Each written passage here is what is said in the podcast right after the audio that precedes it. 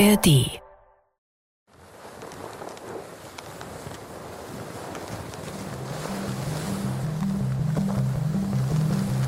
Okay, jetzt äh, auf die Skipiste und talwärts.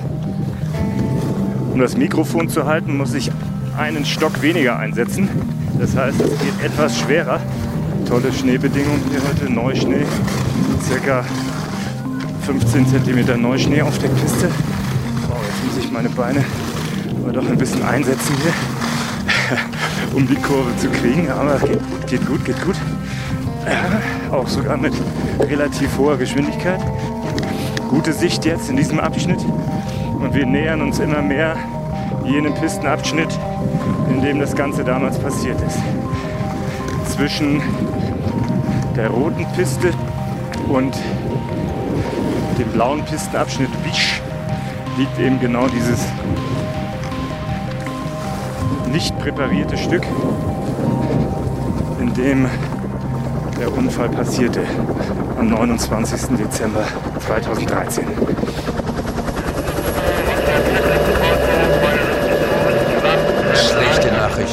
Formel-1-Rekordweltmeister Michael Schumacher. Er war beim Skifahren. Michael Schumacher was airlifted to hospital. Michael Schumacher dans un état critique après une chute à ski. L'ancien pilote allemand de Formule 1 a chuté. Formel-1-Rekordweltmeister Michael Schumacher befindet sich nach seinem schweren. Ich bin Jens Gideon. Ich bin Sportjournalist beim NDR. Und meinen Job mache ich eigentlich nur seinetwegen. Michael Schumacher. Nur weil es ihn gibt, wollte ich Formel-1-Reporter werden. Ein Mensch, der von seiner Kinderkartbahn in Kerpen aus die ganze Welt erobert hat. Als Reporter bin ich mit Michael Schumacher um die Welt gereist. Zu den Rennstrecken dieses Planeten. Ich war dabei, wenn er große Siege und Titel gefeiert hat. Ich habe ihn nach Niederlagen und Fehlern erlebt. Ich konnte mir ein Bild davon machen, dass dieser Michael Schumacher wirklich überall auf der Welt ein Superstar ist.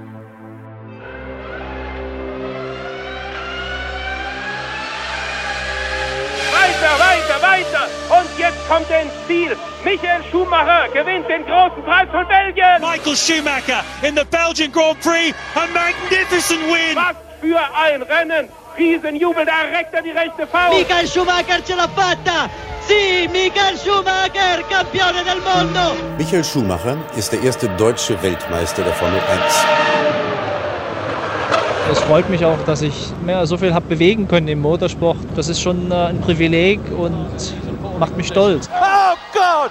Michael Schumacher hits David Coulthard and is Wir fahren hier Rennen, wir fahren keine Kaffeefahrten und äh, die Attacke, glaube ich, äh, war schon gerechtfertigt. Michael Schumacher gewinnt zum ersten Mal in seiner Karriere den großen Preis von China.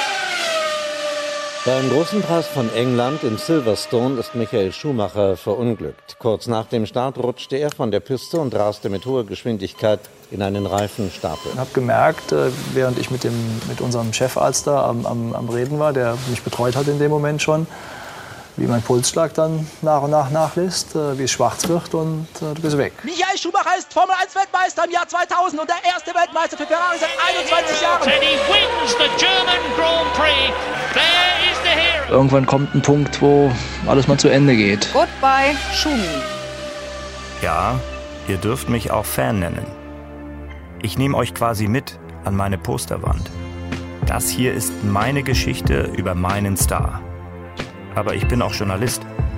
Und als Journalist habe ich Fragen. Die größte lautet, wer ist Michael Schumacher? Trotz all der gemeinsamen Reisen, all der Interviews und Begegnungen, kann ich das nämlich nicht genau sagen.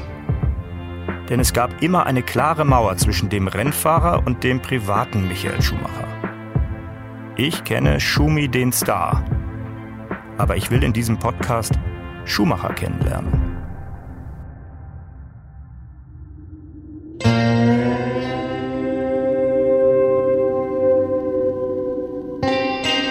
Ihr hört Schumacher. Geschichte einer Ikone. Ein Sportschau-Podcast des Norddeutschen Rundfunks. Alle Folgen findet ihr in der ARD Audiothek, der kostenlosen Podcast-App. Ich hätte da starten können, wo alles begonnen hat. Ich bin öfter bei mir zu Hause auf der Go-Kart-Bahn in Kerpen-Mahnheim. Auf der legendären Kartbahn, in der Kiesgrube im Hambacher Forst, liegen die Wurzeln seiner Weltkarriere. Auch Spa-Francorchamps hätte aber ein guter Startpunkt sein können. Kommt er ins Ziel. Michael Schumacher gewinnt den großen Preis von Belgien. Was für ein Rennen! In Belgien hat 1992 Schumachers unfassbare Siegesserie begonnen. Da in den Ardennen ist er sein erstes Rennen überhaupt gefahren. Dort ist er zum Weltmeister, zum Regengott und zum Rekordesammler geworden. Einen zehnten Sieg, den es noch nie gegeben hat, in einem Jahr auf einer Strecke zu erreichen, die mir sehr viel bedeutet, auf der ich schon sehr viel erreicht habe. Ich äh, bezeichne es immer wieder als mein Wohnzimmer, wo ich mich einfach zu Hause fühle. Auch sein tatsächliches Zuhause, das Örtchen Glan am Genfer See in der Schweiz, hätte Ausgangspunkt für diesen Podcast sein können. Die Villa im Wald, direkt am Seeufer. Wie nah man das äh, alles öffentlich zugänglich ist, schon erstaunlich. Ich habe gedacht auch, dass es ein bisschen geschützter ist, alles auch vom, vom, vom, vom optischen her. Ich war an all diesen Orten. Und ich verspreche euch, wir kehren im Laufe dieser Podcast-Serie dorthin zurück. Aber diese Geschichte beginnt hinten, ganz hinten. Mit dem Ende würde sich dramatischer anhören. Aber das ist falsch, denn zu Ende ist die Geschichte von Michael Schumacher nicht. Auch wenn es sich manchmal so anfühlt und es mir deshalb überhaupt nicht leicht fällt, mich mit diesem Thema zu beschäftigen.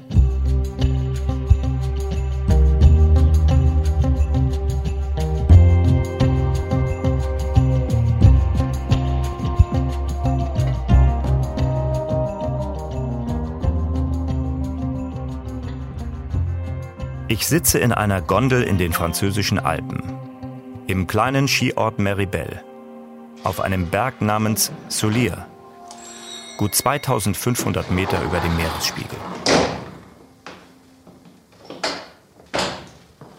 Ich bin an einem der letzten Skitage im April 2023 nach Meribel gefahren, um auf Spurensuche zu gehen. Kaum Touristen, frühlingshafte Temperaturen aber immer noch guter Schnee auf dem Berg. Ich war nicht allein unterwegs, sondern ich hatte einen erfahrenen Guide dabei, der diesen Ort schon kannte. Bei mir ist ein besonderer Mensch, mit dem ich meine Leidenschaft für die Formel 1 teile und der ganz viel über das Geschäft Formel 1 weiß und vor allem natürlich auch über einen der wichtigsten Protagonisten dieser Rennserie, den es je gegeben hat, nämlich Michael Schumacher. Miran Alisic ist jemand, mit dem ich um die Welt gereist bin, als ich selber noch bei Formel 1 Rennen unterwegs war. Und jemand, der eine so langjährige Expertise mitbringt, dass ich glaube, Miran, wie viele Rennen hast du verfolgt äh, live an der Strecke ungefähr? Um die 450. Wann genau bist du in die Formel 1 gekommen? Als Zuschauer 1977, Monza war mein erster Grand Prix. Das war so lauter Zeit Hand, äh, auch Mario Andretti. Das waren die Zeiten. Dann auf Orm-Terrain in Hockenheim 83, damals Ferrari sehr stark, aber Nelson Piquet gewann äh, den Grand Prix. Und als Journalist 1990 Imola als Radioreporter für slowenischen öffentlich-rechtlichen Radiosender. Miran hat Michael Schumacher schon begleitet, als kaum einer geahnt hat, was aus diesem jungen Deutschen mal werden würde. Und er hat natürlich auch berichtet, als der Weltstar am 29. Dezember 2013 in Meribel den Berg heruntergefahren ist, den wir jetzt vor uns sehen.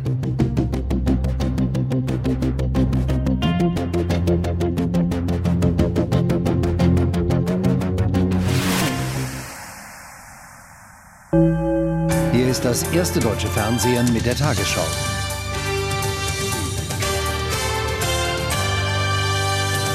Guten Abend, meine Damen und Herren, ich begrüße Sie zur Tagesschau. Der siebenmalige Formel-1-Weltmeister Michael Schumacher hat sich bei einem Skiunfall in den französischen Alpen am Kopf verletzt. Nach Angaben der Bergstation in Meribel erlitt Schumacher ein schweres Schädel-Hirntrauma. Wie die Polizei mitteilte, war er abseits der Piste mit dem Kopf auf einen Fels geschlagen, hatte aber einen Helm getragen. Schumacher wird in einem Krankenhaus in Grenoble behandelt. Der Tag, der alles verändert hat. Denn seit zehn Jahren haben wir von Michael Schumacher selbst nichts mehr gehört. Ja, ich wüsste sehr gern, wie es ihm geht. Aber nein, ein Recht zu wissen, wie es ihm geht, habe ich nicht. Darüber entscheidet er selbst. Oder die Familie. Und um es gleich zu sagen, darum geht es in diesem Podcast nicht.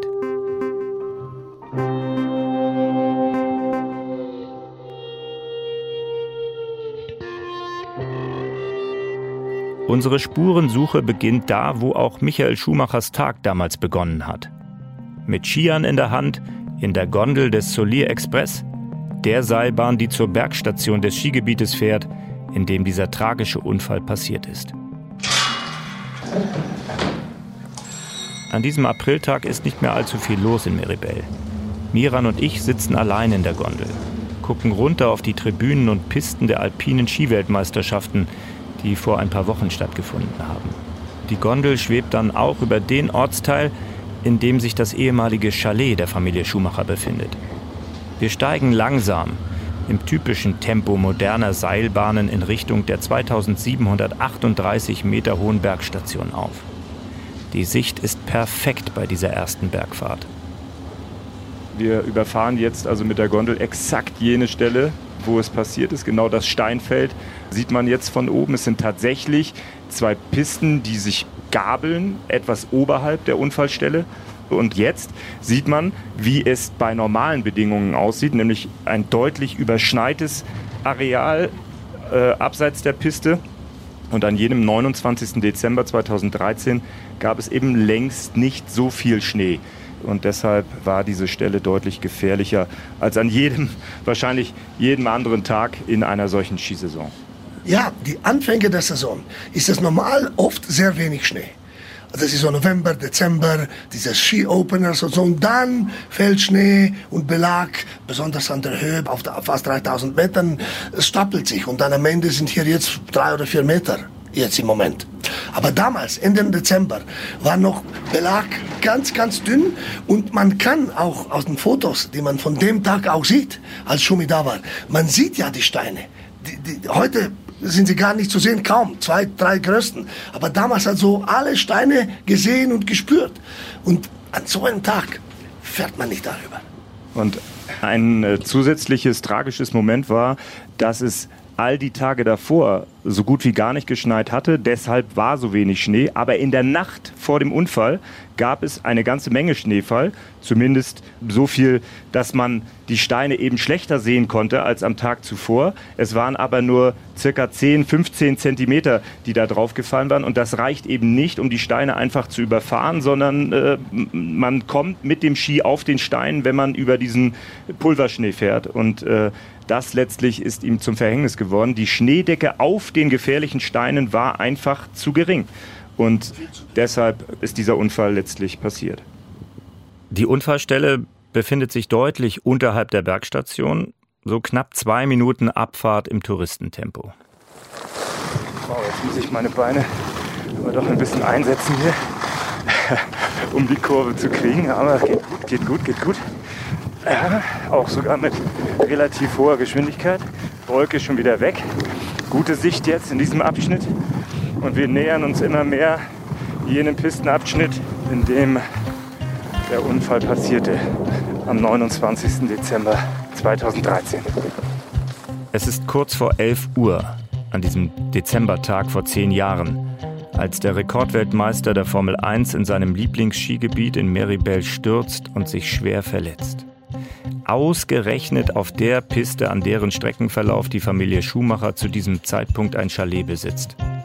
Und wo sie jedes Jahr so einige Wintertage verbringt. Michael Schumacher und seine Kinder sind diesen Streckenabschnitt zwischen Berg- und Mittelstation unterhalb der Gondelbahn Solier Express schon unzählige Male gefahren. Wir haben jetzt ein paar Pistenmeter, würde ich mal sagen, in den Beinen von der Bergstation der Gondel bis hier hinunter, genau an jene Stelle. Und ich muss ehrlich zugeben, mir ist jetzt gerade ein bisschen mulmig äh, in den Beinen, nicht vom Skifahren, sondern weil das schon ein sehr besonderer Ort ist. Ne? Ja, auf jeden Fall, auf jeden Fall. Aber sagt auch, du bist auch ein guter Skifahrer, du kannst dich auch vorstellen, wie das ist, also was da passiert, ist fast unmöglich, oder? da ist meine Frage auch, ich habe mich auch schon letztes Mal, als ich hier war und heute wieder auch gefragt, noch einmal, warum? Das ist jetzt etwas nicht super Schönes zum Fahren. Damals mit diesen Steinen, die alle zu sehen waren, sowieso nicht.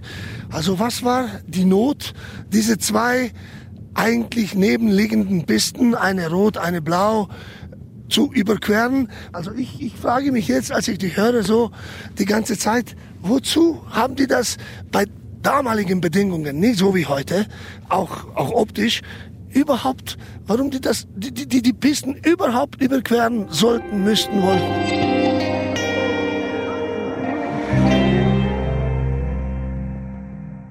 Bei meinen Recherchen für diesen Podcast bin ich auf viele Menschen getroffen, die zumindest Teile ihres Lebens an der Seite von Michael Schumacher verbracht haben. Zu denen gehört auch der österreichische Formel-1-Pilot Karl Wendlinger. Die beiden waren Teamkollegen im Mercedes Junior Programm und haben sich als ganz junge Piloten für rund zwei Jahre zusammen auf ihre Zukunft in der Formel 1 vorbereitet. Warum erwähne ich das an dieser Stelle? Weil Karl Wendlinger mir bei unserem Treffen in seiner Heimatstadt Kufstein eine besondere Geschichte über Michael und das Skifahren erzählt hat. Wir haben einmal, kann ich mich noch erinnern, Anfang 1991 hat er mich angerufen und hat gesagt, du, ich komme zum Skifahren. Ich möchte gerne zum Skifahren kommen. Bei dir geht ja das Skifahren. Kannst du mir irgendeine Übernachtung besorgen und so weiter? Ja, kann ich. Okay, wann kommst du? Ja, da. In Söll habe ich eine Pension für ihn reserviert, Frühstückspension. Das ist 10 Kilometer weg von da. Das ist, war so für Kufstein, so, das ist fast ein naheliegendes Skigebiet. Und dann sind wir Skifahren gegangen. Und wo er dann gekommen ist mit seinen Ski am Buckel aus dem Auto raus und so weiter, habe ich gesagt, ja, wie oft bist du denn schon gefahren? Ich sage, das erste Mal. Dann sage ich, was das erste Mal? Weil bei uns ist ja das so hier in der Gegend, da, da stöhnst du mit vier Jahren, fünf das erste Mal auf die Ski und dann ja, tust du das die ganze Skizeit. Ja. das erste Mal, dann können wir nicht Skifahren gehen. Ja, da gesagt, probieren wir mal. Und dann sind wir in Söll bis zur Mittelstation raufgefahren und dann sind wir den ersten Hang runtergefahren. Und ich glaube, ein, was man immer bei ihm beobachten hat können, auch bei anderen Dingen, er hat eine extreme äh, Körperbeherrschung gehabt. Ja. Es war jetzt natürlich kein schnelles und kein schönes Skifahren, aber er hat sich auf die Ski gestellt und wir sind noch runtergefahren. Ja. Und ja, das war dann, damals als Junger hast du das gar nicht so wirklich einschätzen können. Aber jetzt, wenn ich da zurückdenke, ist ja das beeindruckend, weil wie, wie lange brauchen viele Leute, bis sie mal auf die Ski irgendwas, äh, einmal eine gewisse Sicherheit haben. sind wir da gefahren. Ja. Also waren Sie quasi der erste Skilehrer von Michael Schmidt. Das hat ja auch eine gewisse Tragik, um es mal ja, um's, um's äh, genau zu sehen. Ja. Zu bringen, ja. ja, nicht Skilehrer nicht, aber er hat zumindest gesagt, du, ich stehe eigentlich das erste Mal auf die Ski. Ja. Und das mit Anfang 20. Experten behaupten, das Gefühl für die Risiken beim Skifahren lernt man schon als Kind. Übrigens, den mega sympathischen Karl Wendlinger werdet ihr in einer der nächsten Folgen wiederhören. Kleiner Spoiler, er hat vor fast genau 30 Jahren eine ähnliche Verletzung erlitten wie Michael Schumacher. Er lag nämlich mit einem Schädel-Hirntrauma im Koma und hat ziemlich lange gebraucht, um wieder der Alte zu sein.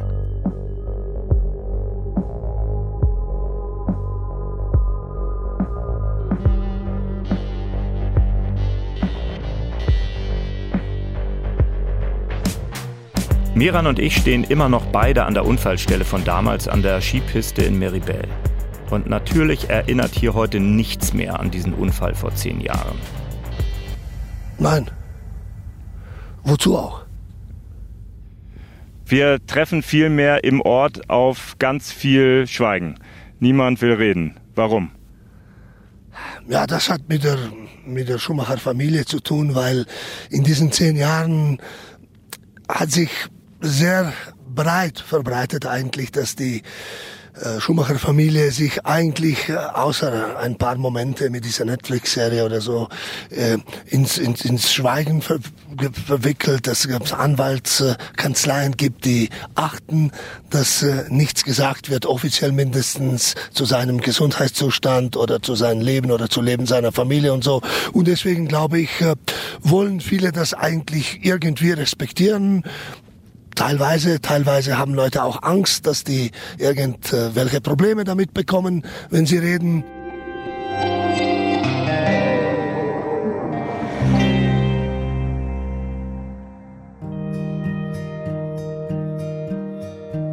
Wir fahren nochmal mit der Gondel über die Unfallstelle, runter ins Tal und sind auf dem Weg zum Auto, als uns ein Mann entgegenkommt. My name André, André Gigonnet, work for the French school from well, more than 35 years now. Und auch schon vor zehn Jahren, wie sich herausstellt. Und er war ganz in der Nähe, als dieser Unfall passiert ist. Everybody remember. Natürlich erinnert er sich. Er sagt sogar, dass jeder hier sich erinnert an diesen Tag. So, what say it more? We saw the, uh, the point of accident. We were there with skis and, uh, Ganz anders als wir gedacht haben, hat Michael hier gar nichts Ungewöhnliches getan. On that He don't cross, he don't cross. He, Er hat dieses Steinfeld nicht gekreuzt. Er hat einfach das gemacht, was alle hier machen. Ein bisschen in den Neuschnee neben der Piste fahren. Sometime you go off piste, you can see a few stone, you ski between the stone here, like that, very gentle. You don't go fast off piste, and the speed was not fast apparently. Er war weder schnell, noch ist das irgendwie was Besonderes.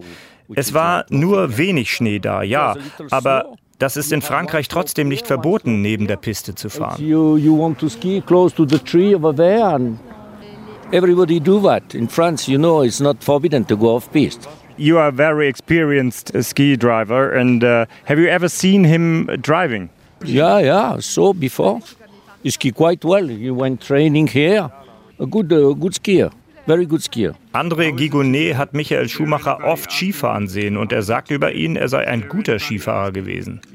Meran wollte dann noch wissen, wie im Ort gesehen wird, dass die Schumachers ihr Chalet verkauft haben und ob sie heute noch dort zu sehen sind. Darauf wollte André Gigonnet gar nichts sagen.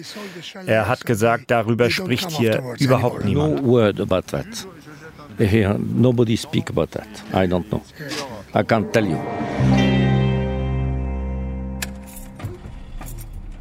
Wenn es um das Anwesen des Schuhmachers geht, um die Stimmung im Ort, damals wie heute, oder um Ursachen des Unfalls, dann gehen die Rollläden runter in Meribel. Gut, dass ich Miran dabei habe, den dieser Unfall des Weltstars genauso wenig in Ruhe gelassen hat wie mich. Er kennt hier quasi jeden Winkel, der mit dieser Schicksalsgeschichte zu tun hat.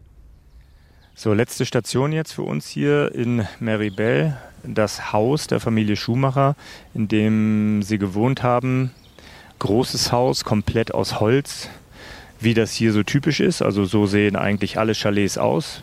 Dieses Haus hat inzwischen andere Besitzer, aber es ist trotzdem imposant zu sehen, wie es hier direkt am Rande der Piste äh, steht. Man kann äh, von dort aus die Gondelbahn sehen und äh, wenn ich richtig informiert bin, dann konnten die Schumachers mir dann auch direkt zum Haus abfahren, oder? Ja, hinten konnten sie, weil wir so abgelegen sind, ein bisschen von der Pisten, wo wir waren schon, wo der Unfall auch passierte, konnte man so hinten, also im Winter auch, wenn es genügend Schnee ist, äh, fast bis zum Haus fahren. Interessant ist übrigens noch ein Detail. Äh, Wie, wie eigentlich bei allem, was Michael Schumacher sich zugelegt hat, ging es in erster Linie darum, dass es so ein bisschen abgeschirmt ist von der, von der Öffentlichkeit.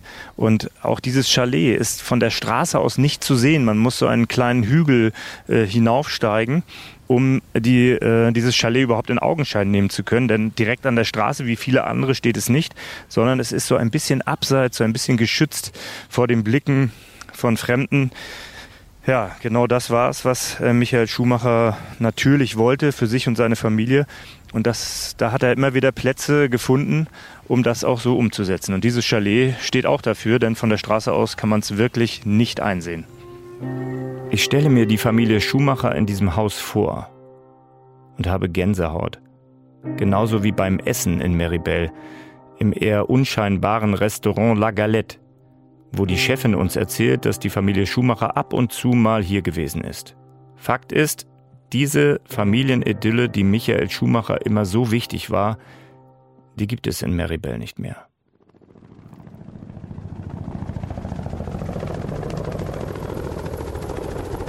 Am 29. Dezember 2013 wird der verunglückte Skitourist Michael Schumacher kurz nach 11 Uhr von Bergrettern am Unfallort versorgt. Auch Skilehrer André Gigonnet, ihr habt ihn schon kennengelernt, ist kurze Zeit später dort. Between two pistes, little like uh, off piste with a lot of stone. Einige waren mit Schnee bedeckt, andere auch nicht. Und Gigonnet sagt, dass er an einem Stein hängen geblieben ist und voll mit dem Kopf auf einen anderen Stein aufgeschlagen ist. Fall, fall on uh, the head, helmet completely broken. Yeah, he had also the camera Und da war auch noch eine Kamera auf seinem Helm. Die Kamerabilder haben Polizei und Staatsanwaltschaft übrigens geholfen auszuschließen, dass irgendjemand eine Mitschuld an dem Unfall trägt. Soweit ich weiß, sind die Aufnahmen seitdem in Besitz der Familie. Und ob die Kamera die Auswirkungen von Schumachers Aufprall auf den Stein irgendwie verstärkt haben könnte, das konnte nicht ermittelt werden.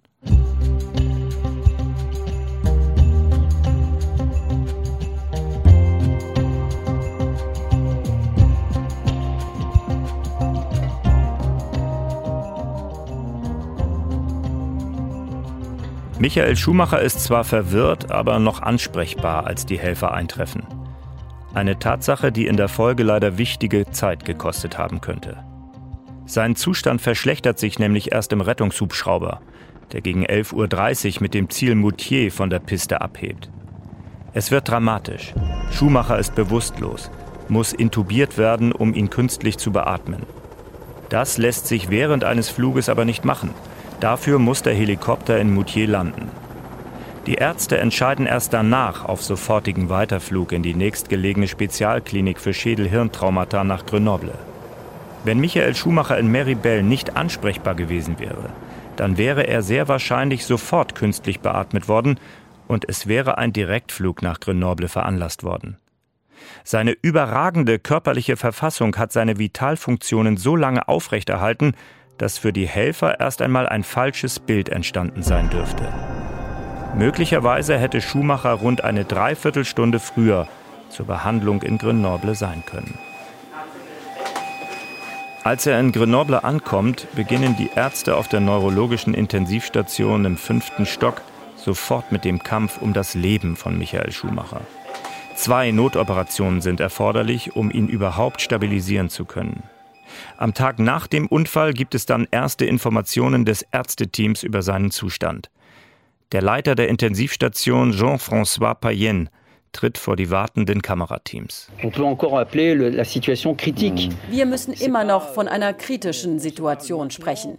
Jetzt sehen wir eine leichte Besserung. Morgen kann es schon wieder ernsthafter sein. Es ist schwer, die Zukunft vorherzusagen, selbst die nahe Zukunft.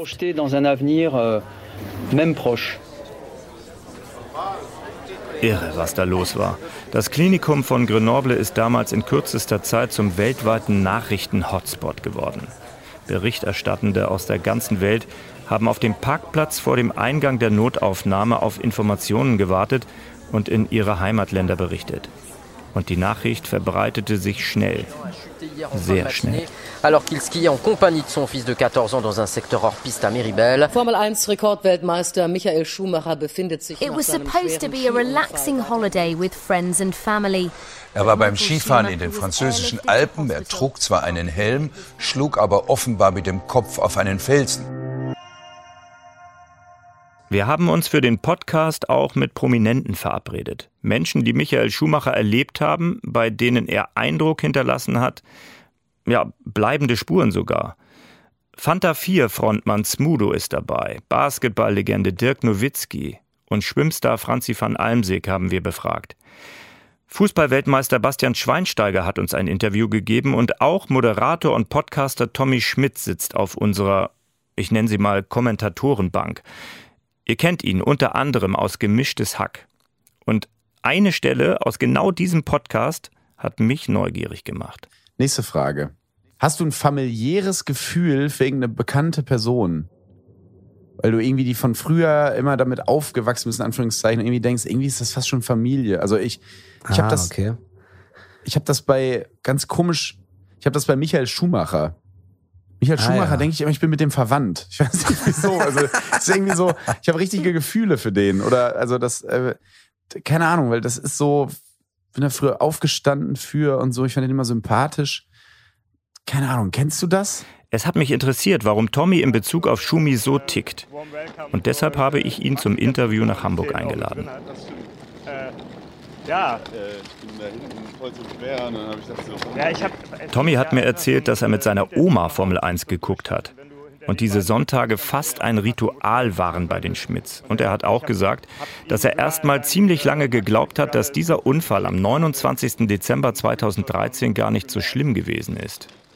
Oder besser, nicht so schlimm sein kann. Und dann äh, hast du die Bilder gesehen aus den äh, Krankenhäusern irgendwann, also vor den Krankenhäusern, und wusstest, dass es scheint doch irgendwie schlimmer zu sein. Und dann ist aber trotzdem auch immer so dieses Vertrauen in die, in die Medizin, so das wird schon wieder. Das ist ja unser Schumi. Das ist ja, äh, also der wird ja jetzt nicht irgendwie ums Leben kommen oder sehr lange Schäden davon tragen. Also das ist ja Schumacher. Das wird ja nicht passieren. Der ist ja mit 200 durch die Schikanen dieser Welt gefahren, der ist in Silverstone in die Wand gefahren, hatte nur einen Beinbruch.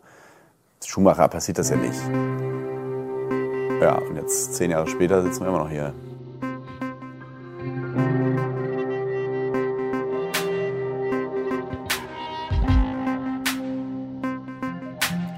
Doch, auch Michael Schumacher kann das passieren. In den Tagen um den Jahreswechsel 2013-14 ist das ein weltweites Nachrichtenthema. Auch und gerade in Deutschland natürlich. So. Jetzt kann es losgehen. 1, 2, 3, 1, 2, 3, 1, 2, 3. Hallo Hamburg. Hallo Markus. Perfekt, danke. Habt ihr ein Bild? Mein Kollege Markus Preis ist damals Fernsehkorrespondent der ARD in Frankreich gewesen. Aber als er alarmiert worden ist, da war er gerade privat in Brüssel. Also wenn ich morgen früh, es war bestimmt schon 22 Uhr, eine MoMA-Schalte in Grenoble machen will, dann muss ich da jetzt mit dem Auto hinfahren.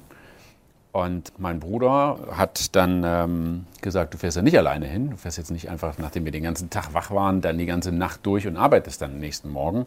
Also hat mein Bruder seinen Weihnachtsurlaub mit mir da verbracht, dass wir nachts äh, durch Belgien und Luxemburg äh, und den östlichen Teil Frankreichs gefahren sind, um irgendwann dann äh, im Morgengrauen in Grenoble anzukommen. Und hat mir dann noch geholfen, quasi die erste Pressekonferenz, die es an dem Morgen gab. Und mein Bruder stand mit dem Telefon drin in dem Krankenhaus, hat dann im Prinzip mir einfach nur äh, den Ton der Pressekonferenz äh, nach draußen gegeben und ich habe dann da geschaltet. Ähm, mein Bruder, der jetzt äh, nicht in dieser Branche arbeitet, hat gesagt, ihr seid verrückt, dass das überhaupt so gemacht wird, dass man äh, so schnell in so eine Situation dann da einsteigt.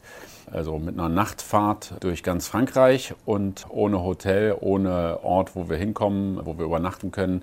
Äh, und dazu kam es dann auch so schnell nicht, denn wie gesagt, das war ein riesiges Medienereignis, was uns dann einfach erstmal wahnsinnig lange weiter gefordert hat. Auch zum Krankenhaus nach Grenoble fahre ich im Frühjahr 2023. Es sieht alles anders aus. Komplett umgebaut. Auch der Parkplatz, auf dem eine ganze Armada von Übertragungswagen gestanden hat. Natürlich war das Krankenhaus überhaupt nicht darauf vorbereitet. Kein Krankenhaus der Welt ist das. Und erschwert wurde die Situation dadurch, dass nicht alle Reporter die Grenzen respektiert und draußen gewartet haben. Es gab den einen oder anderen, der dann eben versucht hat, weiter in dieses Krankenhaus reinzugehen. Also in Bereiche, die einfach definitiv nicht zugänglich waren für Journalisten.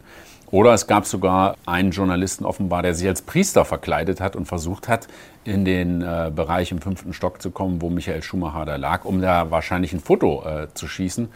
Und da muss ich sagen, also da falle ich vom Glauben ab, also dass man sowas überhaupt probieren kann. Also das hat für mich üble Kollegen auch äh, gezeigt, aber eben auch ganz andere, auch ähm, sehr professionelle, sehr ruhige, die versucht haben, ein Bild zu vermitteln, ohne das zu dramatisieren, ohne da eine Sensation rauszumachen, sondern im Prinzip dem gerecht zu werden, dass sehr viele Leute Anteil nehmen an dem, wie es Michael Schumacher geht.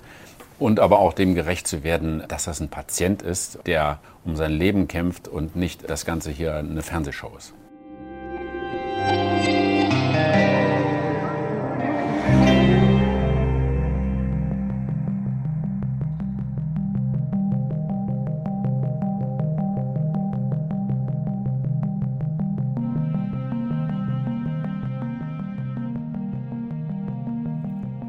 Dafür, dass dieser Gedanke gar nicht erst aufkommen kann, ist im Leben von Michael Schumacher vor allem eine Frau zuständig. Sabine Kehm. Sie ist seit 1999 an seiner Seite, erst als Pressesprecherin und seit Schumachers Trennung von seinem langjährigen Begleiter, Türöffner und Vermarkter Willi Weber im Jahr 2010 eben auch als Managerin. In Grenoble hat sie damals dafür gesorgt, dass nur das an die Öffentlichkeit kommt, was die Familie auch preisgeben möchte. Am Neujahrsmorgen 2014, also vier Tage nach dem Unfall, zum Beispiel diesen kleinen Lichtblick. Michaels Zustand wurde sehr sorgfältig überwacht und sein Zustand ist stabil. Und insofern ist das eine gute Nachricht für den Moment. Sabine Kehm ist es, die mit der Familie entscheidet, was gesagt wird. Sabine Kehm sorgt dafür, dass nur die Familie an Michaels Krankenbett darf. Also seine Frau Corinna, die Kinder Gina und Mick, Vater Rolf, Bruder Ralf und ein paar engste Freunde. Natürlich ist sie selbst auch tief getroffen von diesem schrecklichen Unfall und trotzdem stellt sie sich, wie eigentlich ja schon immer, der wartenden Meute vor dem Krankenhaus. Sie hat deutlich gemacht, um was es ihr geht, um was es der Familie geht. Sie hat sehr transparent erklärt, warum irgendwo eine Grenze gezogen wird. Ich habe selber eine Familie und wenn da sowas wäre, dann würde ich das so machen, wie sie das auch gemacht hat. Es gab Kollegen, denen war das viel zu restriktiv die haben mehr ausgestrahlt, dass sie so ungefähr einen Anspruch darauf hätten, jetzt mal ein bisschen in die Krankenakte zu gucken. Und das sind Dinge, die ich so nicht nachvollziehen kann. Ich finde, sie hat das sehr gut gemacht. Und wenn man sich im Nachhinein überlegt, wie wenig bei so einem Andrang dann darüber hinaus äh, in die Öffentlichkeit gedrungen ist, dann hat sie ihren Job auf jeden Fall sehr professionell äh, und sehr erfolgreich gemacht. Drinnen im Krankenhaus von Grenoble kämpft Michael Schumacher um sein Leben. Draußen kämpft Sabine Kehm für seine Würde. Ich finde, es gab von manchen Kollegen ein absolut übertriebenes Anspruchsdenken im Bereich, wir wollen Zugang haben, wir wollen mehr erfahren. Das interessiert die ganze Welt. Es stimmt, es interessierte die ganze Welt, aber es ist ein Mensch, der auf Leben und Tod im Krankenhaus liegt. Und ich finde, es gibt keinen Anspruch. Und es gab dann auch Worte wie Omerta, Schweige, Kartell, äh, wie bei der Mafia. Ich finde, das passt nicht. Es ist eine ganz private Sache, auch wenn Michael Schumacher ein Weltstar war und ist. Und da finde ich, gibt es auch bei so jemandem trotzdem keinen Anspruch, wenn ihm der Schädel geöffnet wird, da noch ein bisschen näher dabei zu sein. Die Pressepolitik der Schumachers ist strikt. Sehr strikt. An unserer Redaktionspinwand hing über Jahre ein anwaltliches Schreiben in dem sämtliche Spekulationen über den Gesundheitszustand von Michael Schumacher unter Androhung rechtlicher Schritte gegen den Verfasser untersagt worden sind, ging per Fax an alle Redaktionen. Eine Brandmauer, die die Familie gleichzeitig vor Nachfragen schützt und Mutmaßungen verbietet. Verfasser ist Schumachers Anwalt Felix Damm, der meinem Kollegen Andreas Troll, unserem Autor der TV-Doku in der ARD-Mediathek, schon 2015 ein Interview dazu gegeben hat. Er hat immer stark unterschieden und getrennt seinen privaten. Fange nochmal, also er hat immer, ich fange einfach nochmal an, ne? er hat immer getrennt zwischen seinem Privatleben und seinem Beruf als Sportler und ähm, Informationen über sein Privatleben hat er nicht gegeben, hat sich dazu nicht geäußert und hat sich dazu nicht verhalten. Und ähm, insofern gibt es auch jetzt keinen Anspruch, nachdem er also nicht mehr fährt, gibt es auch keinen Anspruch darauf, dass die Öffentlichkeit Informationen darüber erhält. Managerin Sabine Kehm war damals mit im Raum. Sie achtet penibel darauf, dass Felix Damm sich genau an den Text hält. Und auch sie selbst hat immer wieder versucht klarzumachen, dass es keine Informationen geben soll. Unser Wunsch wäre schon, dass wir diese mediale Begleitung unsererseits einstellen. Wir wollen dann schon versuchen, so wenig wie möglich Privates nach außen zu dringen und die Privatsphäre wirklich zu schützen. Die Managerin und der Anwalt haben eine undurchlässige Wand eingezogen. Und zwar auf Wunsch der Familie Schumacher. Anwalt Felix Damm hat vor kurzem in einem Interview mit dem juristischen Magazin Legal Tribune Online auch nochmal erklärt, warum es eben nie eine abschließende Meldung über Michaels Gesundheitszustand gegeben hat und auch nicht geben soll. Die Schumachers und er hätten das zwischendurch sogar mal überlegt, sagt Damm dort. Aber sie haben diesen Gedanken auch schnell wieder verworfen. Und zwar, weil damit eben nicht Schluss gewesen wäre, sondern sich daraus sogar ein juristisches Recht auf immer neue Wasserstandsmeldungen hätte ableiten lassen. Im Juristendeutsch spricht man von einer freiwilligen Selbstöffnung, die dann neue Ansprüche auf Informationen rechtfertigen könnte. Darauf wollten sich die Schuhmachers auf keinen Fall einlassen.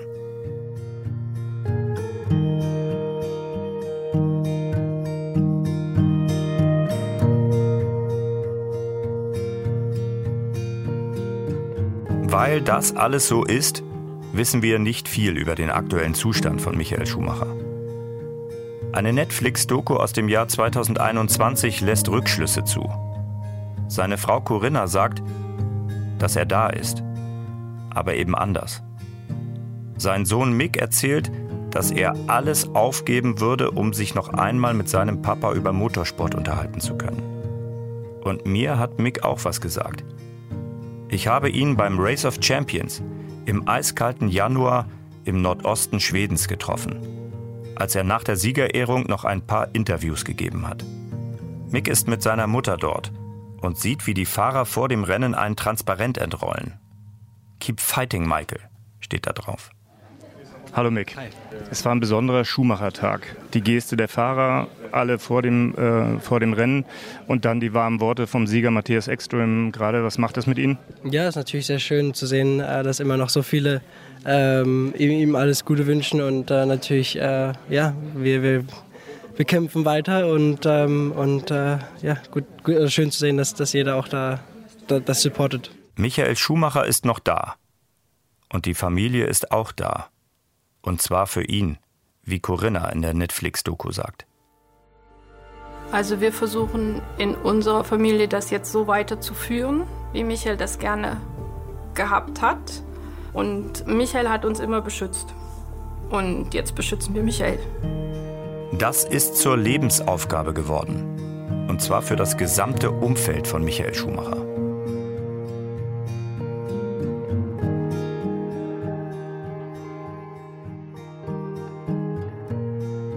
Deshalb wusste ich, dass es auch schwer wird, mit Michaels Bruder Ralf über dieses Thema zu sprechen. Ich habe ihn für diesen Podcast da getroffen, wo alles angefangen hat. An der Kartbahn in Kerpen-Mannheim. Was vermissen Sie persönlich am meisten an der nicht mehr Präsenz Ihres Bruders? Ach so, ich glaube, da äh, muss ich ganz ehrlich sagen, äh, das sind Dinge, da reden wir nicht drüber und das bitte ich auch zu akzeptieren, äh, weil die Familie das einfach unter sich macht. Ralf war überrascht, dass jemand ihm, einem Mitglied der Familie Schumacher, diese Frage stellt. Am liebsten wäre er in dem Moment einfach abgehauen, glaube ich. Diese Fragen bereiten Bauchschmerzen. Gerade jetzt, zehn Jahre nach dem Unfall, wo alles nochmal aufgewühlt wird. Auch die Zeitschrift Bunte hat Ralf nach seinem Bruder gefragt. Und da hat er geantwortet, das Leben ist manchmal leider nicht fair. Wir müssen es akzeptieren.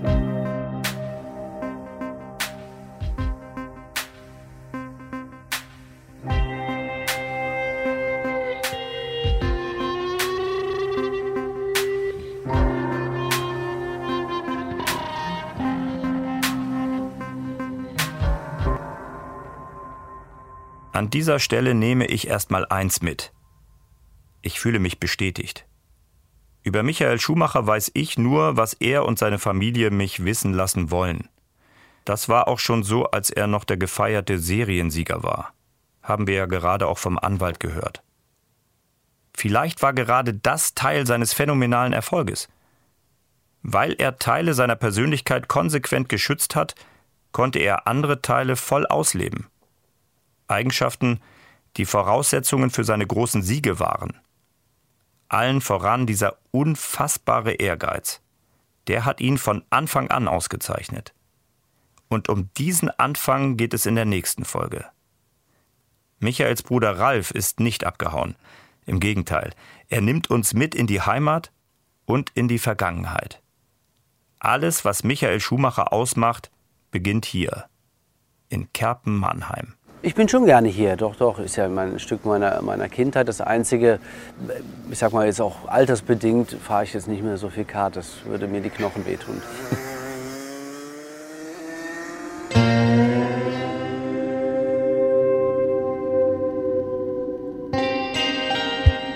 Schumacher. Geschichte einer Ikone. Ein Sportschau-Podcast des Norddeutschen Rundfunks.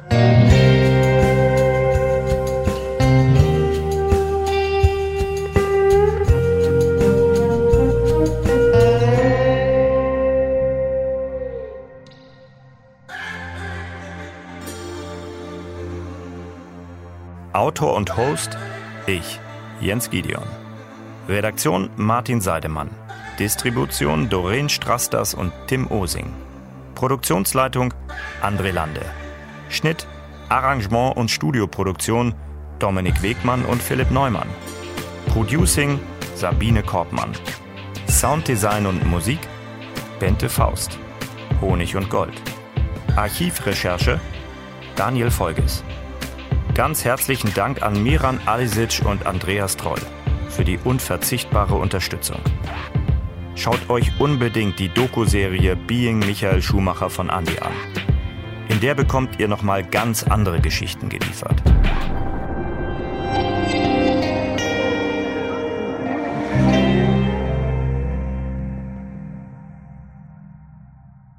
Und wartet kurz, ich habe noch einen Podcast-Tipp für euch. Ja, wir erzählen euch eines der größten Märchen der jüngeren deutschen Sportgeschichte. Vor genau 20 Jahren hat Werder Bremen die schönste und aufregendste Saison gespielt und ist fast aus dem Nichts deutscher Fußballmeister und Pokalsieger geworden. Und diese unglaubliche Saison erzählen wir quasi in Echtzeit nach, mit den emotionalsten Repos, den schönsten Interviews von damals und mit den Doublehelden. Viele von ihnen habe ich getroffen und die erinnern sich und verraten Geheimnisse. Das Werder-Märchen 2004 die Double-Saison Reloaded. So heißt der Podcast und den findet ihr natürlich in der ARD Audiothek.